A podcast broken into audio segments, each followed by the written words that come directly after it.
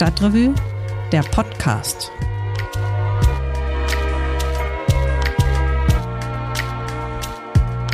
Ja, hallo, ich bin Christian Wertschulte und von mir ein herzliches Willkommen beim Karnevalspodcast der Stadtrevue. Nee, das äh, ist natürlich nicht ernst gemeint. Mittlerweile sollten es denn auch eigentlich alle mitbekommen haben, denn der Sitzungskarneval, der ist offiziell abgesagt. Und wir als systemkonforme Lügenpresse, wir halten uns natürlich daran. Das fällt zumindest mir auch gar nicht so schwer. Denn bei der letzten Karnevalssitzung, die ich besucht habe, da bin ich in der Pause gegangen und als ich mir einmal die Pripro angeschaut habe, weil ich unbedingt einschlafen wollte, haben mich die schlechten Witze erst recht um den Schlaf gebracht. Repräsentativ für die Kölnerinnen bin ich damit vermutlich aber nicht, denn viele hier in Köln lieben ja den Karneval und sind auch in ihren Karnevalsvereinen oder Gesellschaften aktiv. Wie diese Menschen damit umgehen, dass die höchsten Feiertage des Jahres dieses Jahr ausfallen müssen, das haben wir für die aktuelle Stadtrevue mal aufgeschrieben. Federführend war dafür Bernd Wilberg und der ist jetzt auch bei mir. Hallo Bernd. Hallo Christian, grüß dich der große Sitzungskarneval, also die Riesensitzung, egal ob es die Stunksitzung ist, ob es die Prinzenproklamation ist oder ob es halt die Sitzung der verschiedenen Gesellschaften sind. Dieser Sitzungskarneval fällt aus. Aber Karneval ist ja eine Riesensache in Köln für die, die es nicht mitbekommen haben. Mhm. Also was heißt denn der Ausfall von dem Sitzungskarneval jetzt für das Festkomitee und für seine Gesellschaften? Ja, totale Katastrophe. So also muss man das schon äh, nennen, zumindest wenn man äh, richtig jeck ist. Und ähm, jetzt kann man immer sagen, der Karneval ist jetzt nicht nur der offizielle oder der organisierte Karneval über das Festkomitee, aber das spielt schon eine große Rolle, denn ähm, das sind die großen Veranstaltungen, natürlich der Rosenmontagszug und ähm, dann noch die Schul- und Fädelszug und äh, das wärmt schon das Kölsche Herz. Und wenn das jetzt ausfällt zum zweiten Mal, da ist schon äh, Trübsal angesagt. Ähm, Andererseits, es ist ja nicht der Karneval abgesagt. Das wird auch immer wieder betont, denn ähm, der Karneval, den kann man ja nicht absagen, heißt es. Die Frage ist, was dann passiert in der Stadt, wie die Leute sich verhalten, aber sie sind das ja auch schon so ein bisschen gewohnt vom letzten Jahr und äh, alle gehen davon aus, dass es jetzt keine chaotischen Zustände geben wird oder dass Leute sich jetzt nicht an die Corona-Maßgaben halten. Aber für die Leute, die Karneval gerne feiern, ist es schon ähm, eine Katastrophe, muss man so sagen. Gibt es denn da auch finanzielle Folgen? Denn Karneval ist ja irgendwie ein riesiges Geschäft. Ich habe da mit jemandem aus Dönwald gesprochen, die sagen, die buchen ihre Sitzungen quasi so anderthalb bis zwei Jahre im Voraus. Was heißt das jetzt für die Gesellschaften? Bleiben die jetzt auf den Kosten sitzen? Wie läuft das? Na, das sollen sie eben nicht. Sie sollen nicht auf den Kosten sitzen bleiben. Es gibt, ähm, also das Kölner Festkomitee hat das mit der Landesregierung ausgekungelt. Es gibt jetzt so eine Art Hilfsfonds. Und der ist derart geregelt, dass ähm, 90 Prozent der Ausfälle, die die Gesellschaften haben, dann kompensiert werden soll. Das bedeutet also, ähm, du hast es gerade gesagt, schon vor anderthalb Jahren womöglich ist dann ein Saal angemietet worden, sind ähm, Künstlerinnen und Künstler bestellt worden, Bands treten auf und denen sagt man jetzt ab, weil man halt unter den Gegebenheiten nicht ordentlich Karneval feiern kann. Und äh, natürlich muss es bezahlt werden. Und da ist dann dieser Hilfsfonds für da. Nichtsdestoweniger, auf 10 Prozent bleiben diese Gesellschaften dann sitzen. Klar, das ist natürlich auch nicht wenig Geld. Also die, mit denen ich gesprochen hatte, die sagten, da würde es sich um Betrag ähm, im niedrigen fünfstelligen Bereich handeln. Also jetzt auch muss man auch erstmal stemmen. Ich hatte auch noch, das war ganz interessant, das hat es leider nicht in unsere Geschichte geschafft, weil der Mensch sich erst nach Redaktionsschluss äh, gemeldet hat. Ich hatte noch Kontakt mit einer ganz kleinen ähm, Karnevalsverein aus Hohlweide, der Himmelfahrtsgesellschaft das ist jetzt keine Gesellschaft, die haben also keinen Anspruch auf solche Sachen, aber die erzählten, dass so das Vereinsleben bei denen auch komplett brach liegt. Also die organisieren immer den Karneval da im Pfarrgemeindesaal, die ähm, gehen auch beim Zug mit und ähm, da findet jetzt einfach nicht viel statt irgendwie so. Ne? Die können ihre befreundeten Karnevalsvereine woanders nicht besuchen, irgendwie, da wird nicht gefeiert. Ähm, das ist alles in allem tatsächlich dann auch ein Schlag, äh, weil so der Alltag nicht weitergeht. Und das war jetzt äh, in Dünnwald, wo ich bei der Karnevalsgesellschaft war, durchaus, ja, das war so ein bisschen anders. Die haben schon noch ihre regelmäßigen Treffen gehabt äh, und so weiter. Und die hatten dann halt auch so Ersatzevents äh, organisiert. Die machen jetzt zum Beispiel so ein Drive-In oder haben sie gemacht, äh, wo man sich dann seinen Karnevalsorden abholen konnte.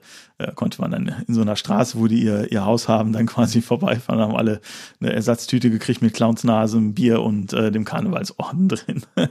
die Karnevalisten sind da schon relativ kreativ, aber wenn man irgendwie auf Karneval guckt und man guckt nur auf die Karnevalisten, dann lässt man ja auch viele Leute, die mit Karneval beteiligt haben, tatsächlich auch so ein bisschen außen vor. Also zum Beispiel die Bands, die, für die das wohl sehr wichtig ist, die Gastronomen, äh, Leute, die die Technik machen, ähm, die Menschen, die irgendwie die Säle da vermieten. Wie gehen denn die damit um, dass der Sitzungskarneval ausfällt? Ja, du nennst einen ganz wichtigen Punkt, Christian, denn das sind ja die Leute, die leben von dem Karneval, die müssen selber noch nicht mal per se karnevalistisch sein, aber das ist natürlich eine wichtige Einnahmequelle. Und ähm, ich habe unter anderem gesprochen mit ähm, einem Vertreter der IG Kölner Gastro, also ein ähm, Verband, der ähm, eine Großzahl äh, von Kölner Gastronomen und Gastronomen vertritt. Und die sagen, die warten alle noch ab. Also, ähm, denn im Moment haben wir ja Bedingungen, wo man sagen kann, theoretisch könnte man jetzt auch eine Kneipe öffnen mit den Sicherheitsbedingungen halt. Ähm, das wollen die aber nicht. Die haben keine Lust, ein großes Risiko einzugehen. Aber sie hoffen immer noch so, dass es vielleicht dann doch irgendwie geht. Und ähm, der Till Rickenbrauk, der Sprecher der IG Kölner Gastro, der sagte, na, er würde dem, also denen, die da angeschlossen sind, bei der IG Kölner Gastro würde raten, entweder Tagesgeschäft machen, ganz normal, kein Karneval, oder aber schließen. Und äh, wie gesagt, sie warten jetzt noch ab. Er hatte aber noch einen interessanten Vorschlag. Er sagte, naja, wir können vielleicht auch ein bisschen mehr Straßenkarneval feiern, der dann aber sozusagen gastronomisch betreut wird. Also Straßen dicht machen, wie man das ja ohnehin an Karneval tun muss. Und äh, dann ist draußen vielleicht noch ein Bierwagen oder ähm, die Leute werden dann halt gastronomisch irgendwie versorgt, weil er sagt, der meiste Krawall entsteht ja nicht in der Gastronomie, so seine Worte, sondern im öffentlichen Raum. Wenn die Leute das sind jetzt meine Worte, unbeaufsichtigt sind. Ja, das stimmt so ein bisschen. Und, und ich meine, da haben die ja auch Erfahrungen äh, von der IG Gastro, die haben ja auch zum Beispiel im Corona-Sommer 2020 diesen großen Biergarten gemacht auf der äh, Vogelsangerstraße im Grüngürtel. Ne? Also sowas könnte man sich natürlich gut vorstellen, äh, überwacht, kontrolliert und dann hätten sie ein bisschen Einnahmen und man hätte da vielleicht dann irgendwie äh, einen Blick. Das ist natürlich was anderes, als wenn die Leute einfach in der Altstadt rumstehen oder im, im Quartier Lateng. Ja, aber für, sagen wir jetzt mal, Tontechnikerinnen oder andere, die am Karneval dranhängen, ist es natürlich ein Riesenproblem, weil das große Ausfälle sind. Da weiß man nicht, ähm, was das bedeutet. Und Christoph Kuckelkorn, der ähm, Präsident des Kölner Festkomitees, der sagte, man muss diese Infrastruktur erhalten. Mhm. Und da sind sie in großer Sorge, dass die jetzt im zweiten Corona-Jahr an Karneval dann wegbrechen könnte. Die Frage ist natürlich auch, äh, wird es dann nächstes Jahr stattfinden? Ähm, was mich mal interessiert ist, als diese Pandemie losging, da hieß es ja immer so, das ist jetzt auch mal die Zeit der Kontemplation. Da könnte man sagen, gut, Sitzungskarneval fällt jetzt mal aus, ist das zweite Mal. Nutzen wir die Zeit, um mal nachzudenken. Was ist denn vielleicht auch nicht gut an unserem Karneval? Oder was äh, könnte man besser machen, geht aber dann oft unter. Denn es ist ja nicht so, als wäre das jetzt so, naja, jetzt eine komplett problemfreie Zone. Vieles ist besser geworden, das muss man auch sagen, aber es gibt Rassismus bei den Kostümen. Wir hatten äh, im Jahr 2020 einen großen Text über äh, Sexismus und sexuelle Belästigung im Karneval. Das sind ja wirklich auch Probleme und dann könnte man ja auch sagen, ja, das ist schon teilweise auch ganz schön handsam, was da erzählt wird. Da wird so ein sehr dominantes Weltbild bedient. Eigentlich könnte der Karneval ja politisch auch ruhig ein bisschen bissiger sein und nicht so in dieses Heute-Show, apolitische, schenkelklopfende äh, abrücken, wo man sich über Gutmenschen, gegenderte Sprache und Fahrradfahrer lustig macht.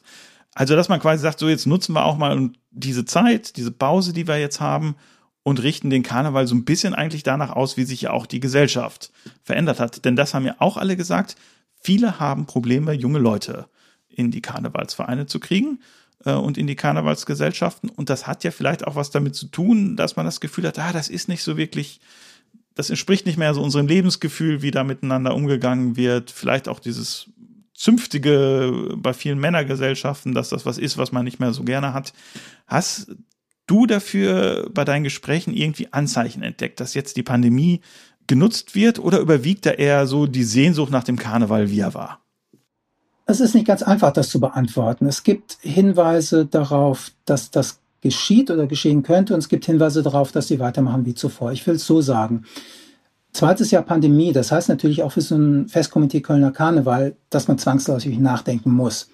Man muss darüber nachdenken, wie kann man den Karneval trotz allem feiern, welche Formate gibt es dafür. Du hast eben erzählt ja, dass man äh, da auch so ein Drive-In gemacht hat bei einer Gesellschaft, wo man sich in Orden und Konfetti abholen kann. Das ist ja auch lustig. Ja. Ähm, natürlich vieles digital, aber das ist natürlich nicht dasselbe, als wenn man in der Kneipe unter Garten steht. da wird man sich was überlegen müssen. Auch dieses Jahr soll es ja einen Rosenmontagzug geben. Mein letzter Stand der Information ist, dass das Hennessy-Theater irgendwie abgefilmt wird, wenn sie da mit Wagen rumfahren. Aber dieser ganze gesellschaftliche Diskurs, den du ansprichst, also Sexismus im Karneval, Rassismus, äh, dass der Karneval auch gar nicht mal politisch oder wie soll ich sagen, progressiv so aufgestellt ist, sondern eigentlich immer nur Klischees bedient. Äh, die müssen jetzt noch nicht mal unbedingt sexistisch sein, sie sind einfach stinköl, das sind einfach schlechte Witze. Ähm, da weiß ich nicht, ob man da so richtig ran kann. Man muss es vielleicht aber auch so sehen, dass eine große Zahl, meine Mutmaßung jetzt, derjenigen, die Karneval feiern, das normal finden und okay. Aber es gibt natürlich auch andere. Und wir erleben ja auch gerade in Köln, dass es viele alternative Gesellschaften gibt, die das schon ein bisschen anders aufziehen. Also die Stunksitzung ist sicher die prominenteste, aber es gibt ja auch viele andere, die, die klein sind und da, da was ändern.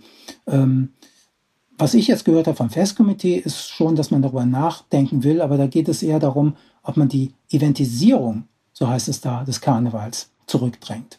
Also, dass man mehr in die Fädel reingeht, die kleinen Vereine stärkt, äh, ja, einfach so dieses Fädelsgefühl auch wieder nach vorne bringt. Denn das ist in den letzten Jahren ja auch wirklich ziemlich den Bach runtergegangen. Es wird ja immer alles größer, immer fetter, immer gigantischer.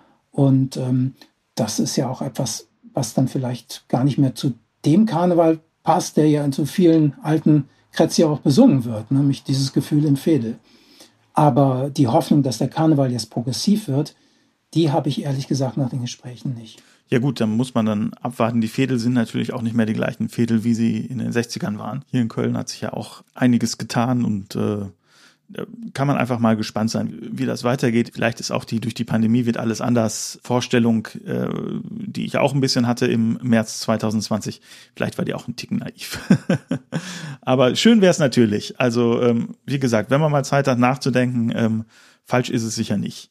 Letzte Frage. Feiert ihr den Karneval? Hast du Pläne? Ihr habt ja ein Kind. Äh, wie ist das bei euch? Äh, Kinder lieben Karneval. Also die Kinder, die ich kenne, lieben Karneval und das sich verkleiden. Und ähm, naja, das fällt dieses Jahr natürlich auch ein bisschen aus. Ich glaube, war bei Fastmarkt, äh, kann man dann verkleidet in die Schule kommen. Und äh, vielleicht ist es auch möglich, äh, in einer kleinen Gruppe Corona-konform dann irgendwo rumzustehen. Aber hier auch der Fahrkarneval, der hier, wo ich wohne, sehr beliebt ist, der fällt aus und das ist natürlich für die Kinder ganz tragisch. Für mich nicht ganz so tragisch, weil ich, ähm, naja, nicht so ein großer Karnevalist bin. Aber ähm, ich würde mir natürlich auch wünschen, dass es, dass es geht und dass diese verdammte Pandemie vorbei ist. Aber äh, für mich persönlich ist es jetzt nicht so dramatisch. Gut, ist auch wichtig, dass solche Stimmen in Köln gehört werden. Alles klar. Danke, Bernd. Ja, danke dir, Christian. Alles Gute.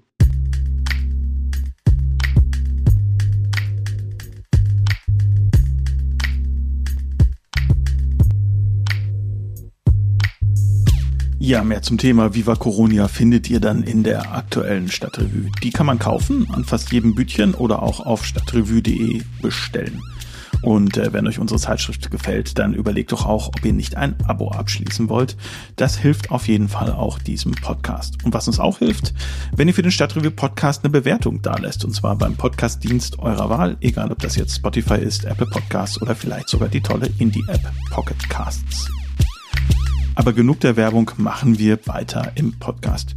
Über ein Thema haben wir in den letzten Ausgaben der Stadtrevue regelmäßig berichtet, und zwar den Prozess gegen den ehemaligen CDU-Politiker Hans-Josef Bähner aus Porz. Der musste sich vor dem Kölner Landgericht verantworten, weil er auf einen jungen Mann geschossen und ihn rassistisch beleidigt hat. Jetzt ist das Urteil im Prozess gesprochen worden und zumindest mich hat der Ausgang ziemlich überrascht. Für uns im Gerichtssaal dabei war Benjamin Weber und ob den das Urteil auch überrascht hat, das verrät er uns jetzt. Hallo Benny. Hallo. Benny, du warst ja für uns ähm, beim Prozess gegen den ehemaligen CDU-Politiker Hans-Josef Benner. Der stand vor Gericht, weil er einen jungen Mann angeschossen hat und ihn dazu wohl auch rassistisch beleidigt hat. Das Ganze ist zwei Jahre her. Der Prozess dauerte insgesamt acht Tage, korrigier mich, also acht Prozesstage über mehrere Wochen verteilt. Ähm, erzähl doch erstmal zur Rekapitulation für alle, die es nicht mitgekriegt haben. Wie ist denn der Prozess eigentlich ausgegangen? Ja, also Banner ist am achten Prozesstag verurteilt worden zu drei Jahren und sechs Monaten Haft ohne Bewährung. Äh, und zwar ist er sozusagen verurteilt worden ähm, in allen drei Anklagepunkten. Also er war angeklagt wegen gefährlicher Körperverletzung, äh, illegalen Schusswaffenbesitz und Beleidigung. Und genau, der Richter hat ihn dann in allen drei Anklagepunkten schuldig gesprochen. Ohne Bewährung. Und das war relativ überraschend auf eine Art. Warum hat dich das denn überrascht? Denn ähm, es, es war ja schon so, dass die Zeugen eigentlich alle ausgesagt haben, dass er ihn beleidigt hat und den Schusswaffenbesitz zum Beispiel illegalen hat er selber zugegeben. Ja, ja, das stimmt. Also es war deswegen überraschend, weil der Prozess das nicht hat vermuten lassen. Also so vom Gefühl her.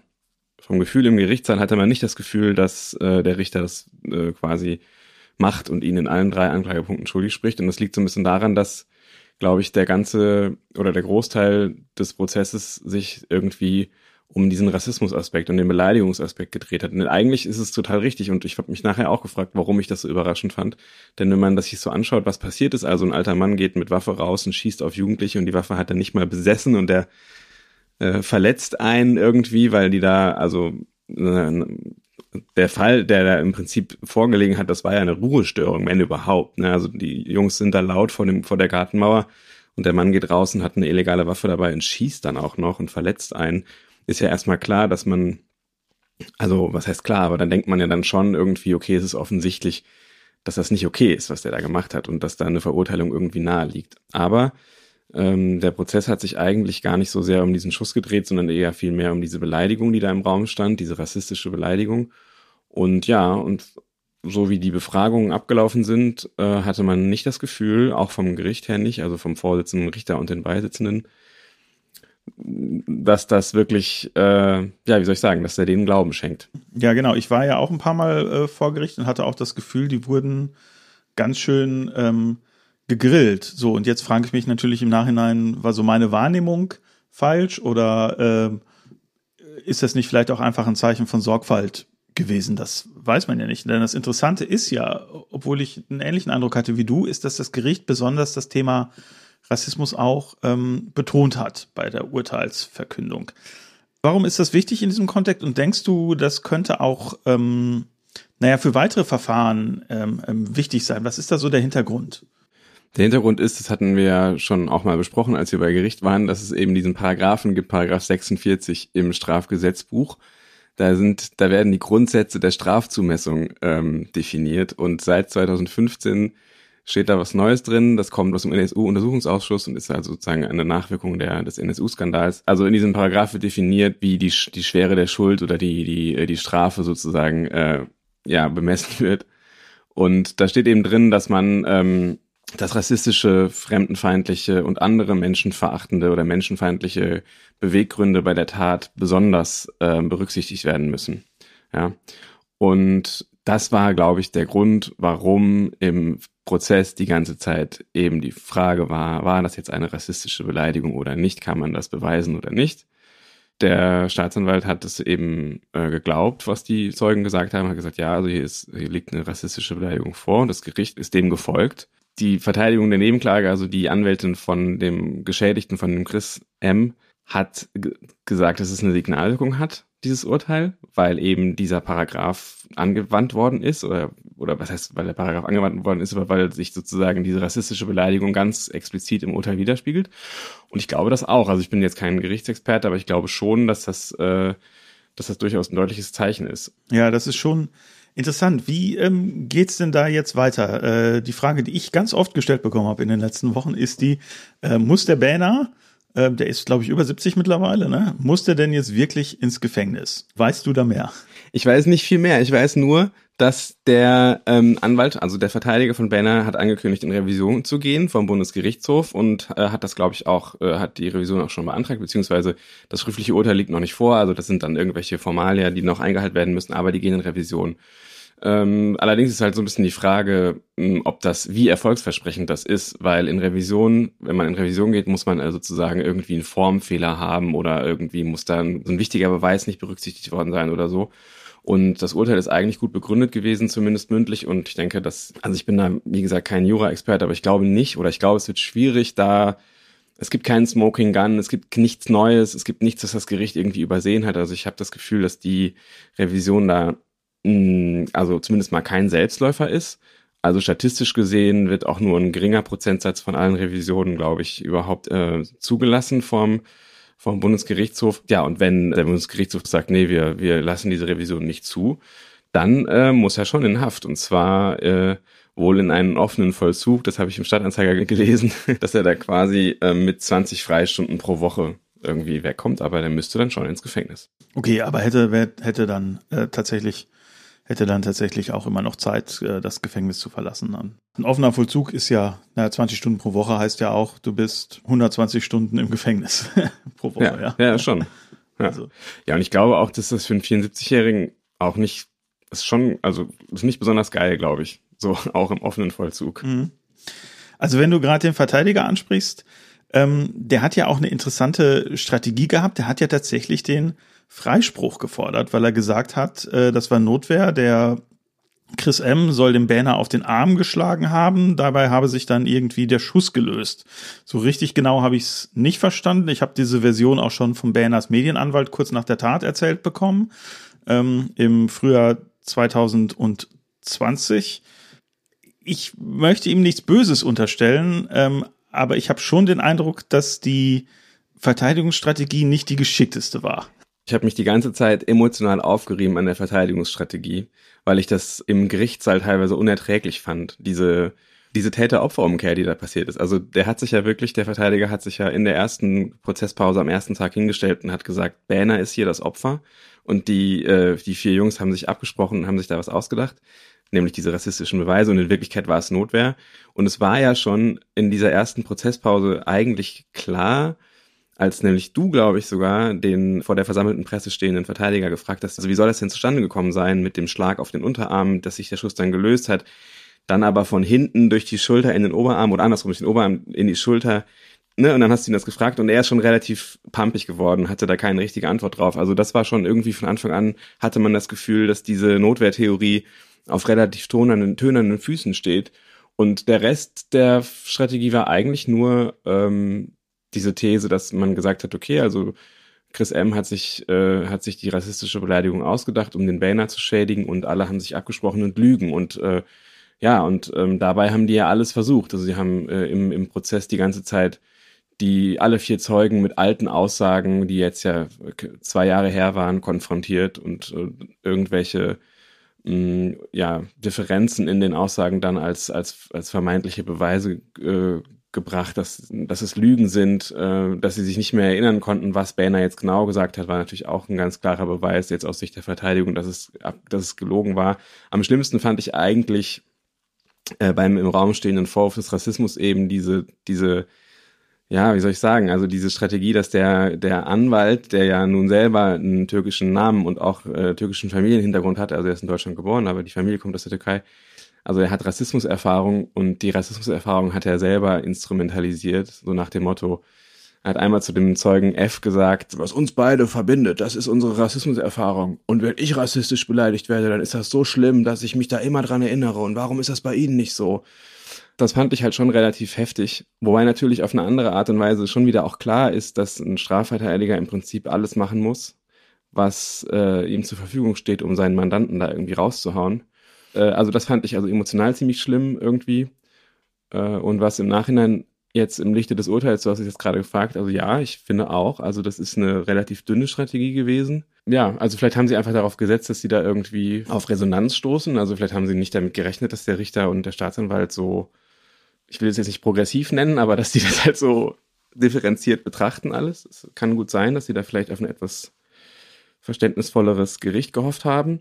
Aber ich habe letzte Woche auch mit Verena von äh, Tatort Ports gesprochen und dabei ist mir auch nochmal klar geworden, also diese Strategie ist natürlich auch politisch auf eine Art. Denn es gab ja in der ganz, im ganzen Prozess, du warst ja auch äh, im Gericht, Berner hat nichts gesagt, aber es gab auch in der verlesenen Erklärung kein einziges Zeichen von Reue. Also ich glaube, wenn man jetzt sagen würde, okay, also das handelt sich hier schon um Notwehr, könnte man ja trotzdem einfach sagen, mir tut es leid, dass ich diesen jungen Mann verletzt habe und dass der jetzt Schmerzen hat, zum Beispiel. Ne? Äh, man hätte sich auch entschuldigen können oder so, aber da ist gar nichts gewesen. Und ähm, also das fand ich dann im Nachhinein beim drüber nachdenken nochmal sehr erstaunlich. Also dass sozusagen der CDU-Politiker, dem äh, Rassismus vorgeworfen wird, der auf seiner Facebook-Seite zweifelhafte rechte Sachen geteilt hat, schießt auf einen jungen Mann mit Migrationshintergrund mit einer, mit einer scharfen Waffe und es gibt einfach überhaupt keinen, in der Strategie überhaupt keinen Moment, wo, wo irgendwie äh, Reue oder ja Reue gezeigt wird oder eine, eine, eine Entschuldigung oder irgendwie doch nur eine Anerkennung dieser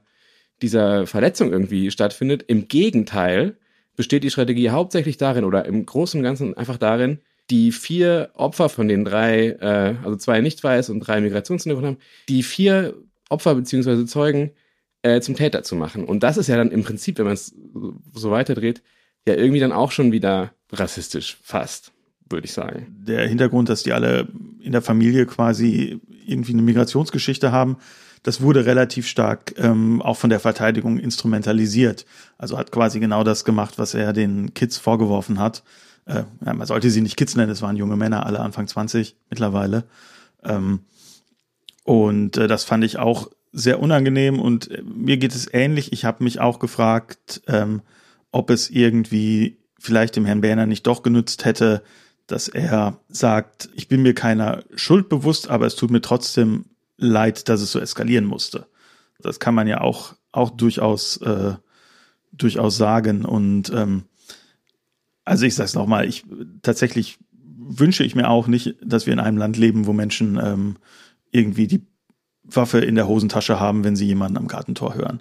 Das äh, ist also wirklich äh, eine etwas ungewöhnliche Sache, zumal, das darf man ja auch nicht vergessen, die vier jungen Männer waren ja auch nicht auf seinem Grundstück, sondern waren im öffentlichen Raum wo sie sich ohne weiteres äh, aufhalten durften, ohne dass das irgendwie Hausfriedensbruch oder sonst was gewesen wäre. Ja, alles in allem ähm, äh, fand ich das eine sehr unangenehme Erfahrung, da im Gericht zu sitzen. Also ähm, auch auch tatsächlich, weil ich manchmal den Eindruck hatte, ich bin jetzt hier in der Folge von Richterin Barbara Salisch oder einer von diesen Gerichtsshows gelandet. Ähm, fand das ganz erstaunlich niveaulosen Diskurs teilweise mit hin zu persönlichen Verdächtigungen gegenüber der Staatsanwaltschaft, die so an den Haaren herbeigezogen. Der Staatsanwalt sei motiviert, ähm, quasi das Verfahren anzustrecken, weil irgendein ehemaliger Verteidiger von Bähner mal seinen Namen falsch geschrieben habe. Also es ist wirklich lächerlich. Äh, und äh, man, man, man, fragt sich schon, ob es ein Justizsystem gibt, äh, wo man mit sowas durchkommt. Und ich bin eigentlich ganz froh, dass es nicht das ist, äh, das für mich zuständig ist. Ja. Benny, vielen lieben Dank für deine Zeit und äh, bis hoffentlich bald. Ja, ich danke dir. Bis bald.